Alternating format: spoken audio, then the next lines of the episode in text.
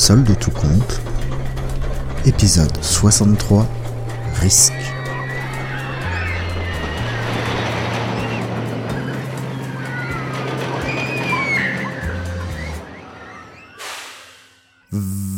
Quelque chose était en train de se passer. Les résultats du concours du comptage de Lego étaient en train d'arriver dans les boîtes mail. Mais au fond des bois comme ça, le réseau était assez aléatoire et les messages arrivent par vagues.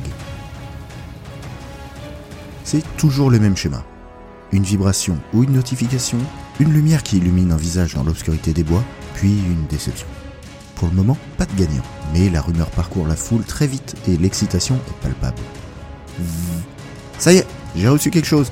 Alors, alors, alors Non, c'est juste les photos de tout à l'heure, désolé. Oh Faut pas nous faire des frayeurs comme ça.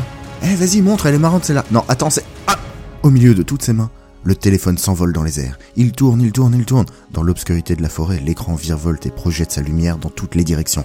Tous les frères et sœurs se précipitant vers lui semblent ralentis pour les spectateurs de la scène. Il est déjà trop tard. L'appareil va se fracasser par terre, puis tout s'arrête. La main de Gérard s'est saisie de l'appareil in extremis. Fais gaffe. Allez, dis-nous si vous avez gagné. Attends, t'as mis zéro?